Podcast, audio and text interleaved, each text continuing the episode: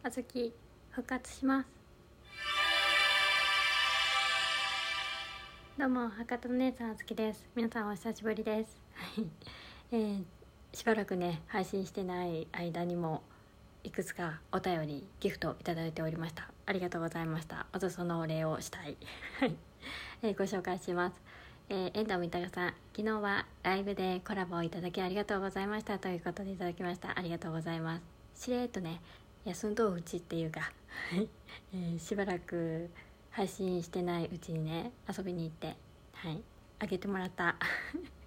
全然喋れなくてごめんなさい。はいだいぶ久しぶりですが。喋れてよかったです。本当に。ありがとうございます。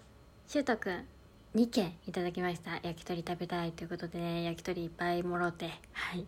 暑いですね。僕は詩吟をやっているのですが昨日で今年のコンクールが終了してようやく気分的に落ち着きました。だってすごお 風呂の入り方で気分を変えてみようかなということでいただきました。ありがとうございます。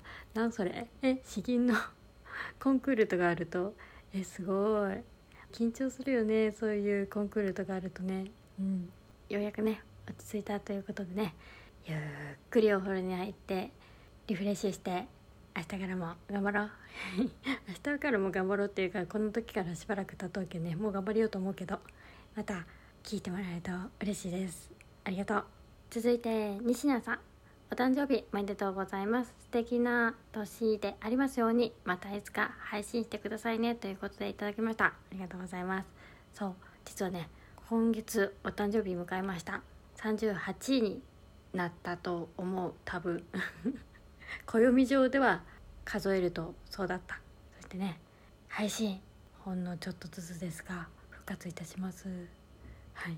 末永くよろしくお願いいたします。はい、応援いただいてありがとうございます。またご清聴いただけると嬉しいです。ありがとう。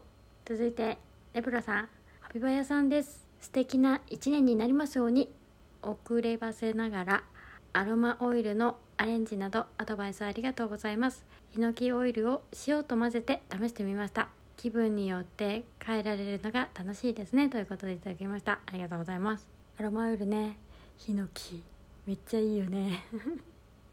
惜しいよね。いいと思う。個人的にはね本当にね遅ればされながらになるんやけれども、はい、アドバイス、えー、参考になったようで本当によかった気分によってね本当に書いてもらったら嬉しいなと思います。これにはこういう要素があるんだって思うだけでもさ脳の中で分かっとうだけでも相乗効果でね良さがプラスアルファになりそうやけ参考になって本当に良かった。また気になることがあったら聞いてね。ありがとうございます。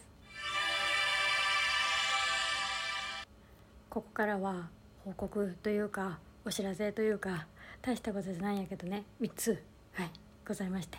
1つ目さっき言ったけど誕生日迎えました。38なりました。多分。でもね気持ちはね28ぐらい。マイナス10歳ぐらい、うん、なんならね精神年齢は5歳ぐらいかもしれない。たまに50歳ぐらいになるかも。ということでね平均して38ぐらいで、えー、ちょうどいい感じに年を重ねていってるんじゃないかなと思ってます。目標はね40の時に30に見えること。とりあえずね年齢を聞かれて澄ました顔で年齢言って驚かれたい。これを継続していきたい。そのために日々努力をしております。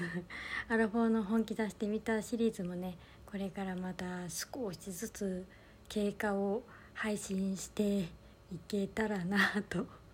全然してないけどさはいしていけたらなと思ってます。続いて2つ目。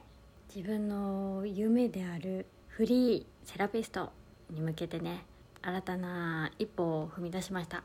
もうね随分時間かかったけどとりあえずねやってみらんことには始まらんなということで本格的にね腰を据えてやっていこうかなと思いまして最初はね副業からやけどホググっていう出張セラピストのねアプリがあってそれにね登録したわけを登録するのもね結構大変だったのよ。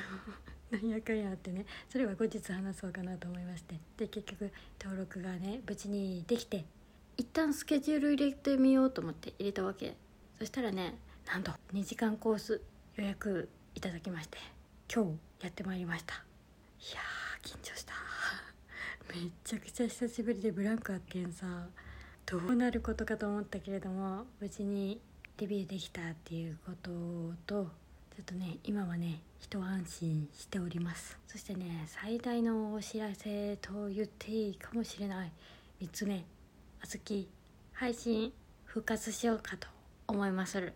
本腰据えてじゃないけんどのくらい配信できるのかは分からんけど月に数回ぐらいは最低限でもやりたいなと 思ってます。ずっとねやりたいやりたいと思っとったんですけどなかなかできんくて。それでもねやっぱりやめるっていうよりはやりたいっていう気持ちの方が強くなりまして。そのきっかけというねなったのはやっぱりフリーで活動をし始めましたっていうことその報告ができたっていうこともあるしそれをするにあたってね本当にこのラジオトークないし他この配信を聞いてくださってる皆様の応援があったからっていうのが私の中ではずっとあって全く関係ないような出来事に皆さんから思うと感じるかもしれんけど私の中ではその配信したいの自分自身に自信がなかった足踏みしとう状態どうにもこうにもにっちもさっちもねいかん状態でその中で配信を始めて自分で話していくうち聞いてもらってるうちに自信が持てるようになってでやっぱりこの仕事をやりたいんだっ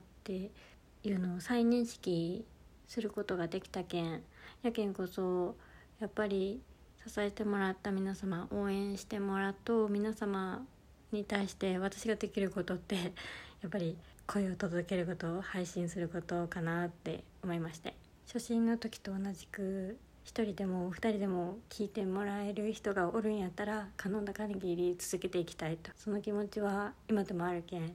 だからこそだいぶ遅くなったんですが 頻度はどのくらいになるかわからんけどこれから少しずつ配信していこうと思いますのでよければ末永くご清聴いただけると嬉しいです。よろしくお願いします。